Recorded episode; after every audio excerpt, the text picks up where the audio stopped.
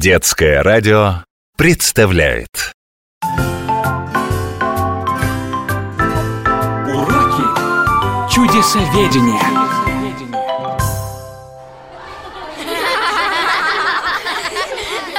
Барабас, давай сюда свою энциклопедию. Это зачем? Косточкин, прочитать решил. Мне срочно надо выяснить. Вот я знаю, что самая длинная река в мире – это Нил.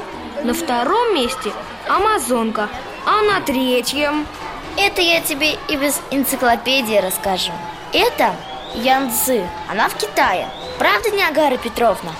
Здрасте, Ниагара Петровна! Здравствуйте, правда Ёлкина Хотя, если быть точной, название третьей по длине реки мира звучит по-другому Как по-другому, Ниагара Петровна? Тут в энциклопедии написано, что Янцзы Дело в том, что в Китае это название давно не используется.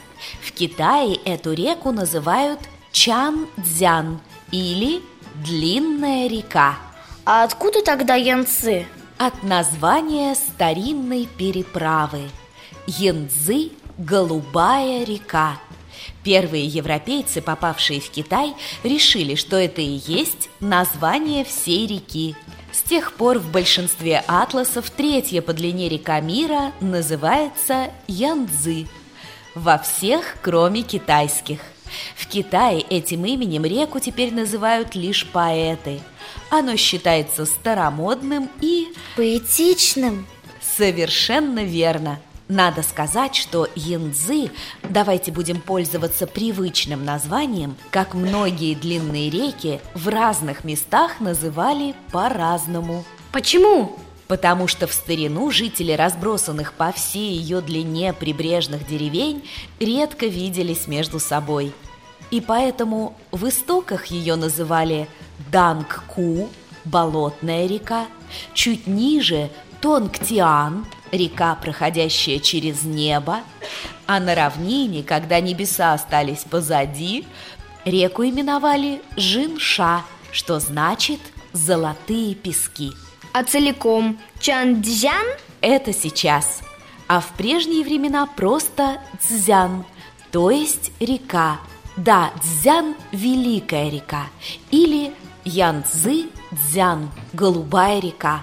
Она берет начало на Гималаях среди ледников на высоте в пять тысяч метров. Потом резко спускается до тысячи, буквально падает в глубокие извилистые ущелья.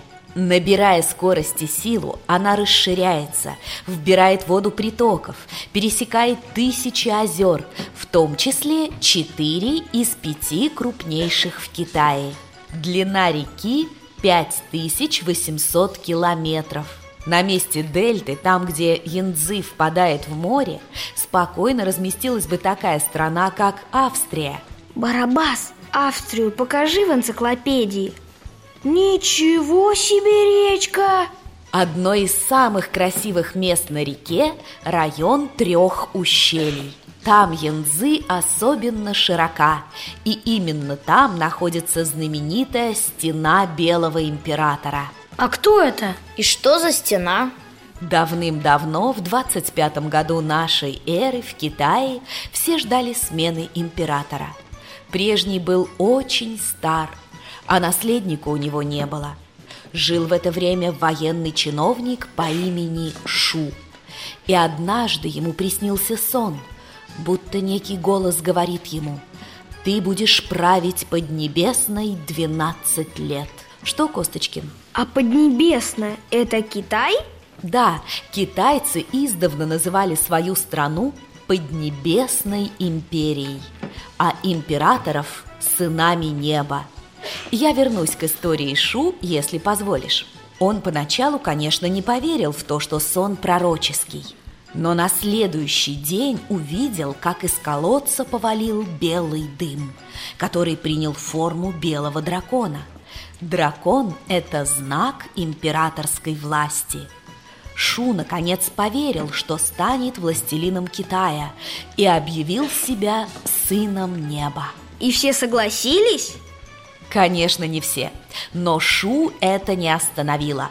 Он стал называть себя Белым Императором и отдал приказ о строительстве оборонительной стены.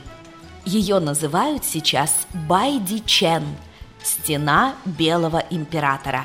И он действительно правил 12 лет? Именно так. И чего здесь было больше, веры в себя или вмешательства сверхъестественных сил, сказать очень трудно.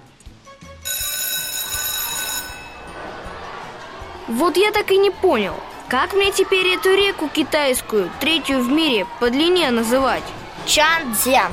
Не, Янцзы. Придумал! В Китай приеду, буду по-новому называть. А у нас по-старому. Янцзы, что ли? Ага, голубая река.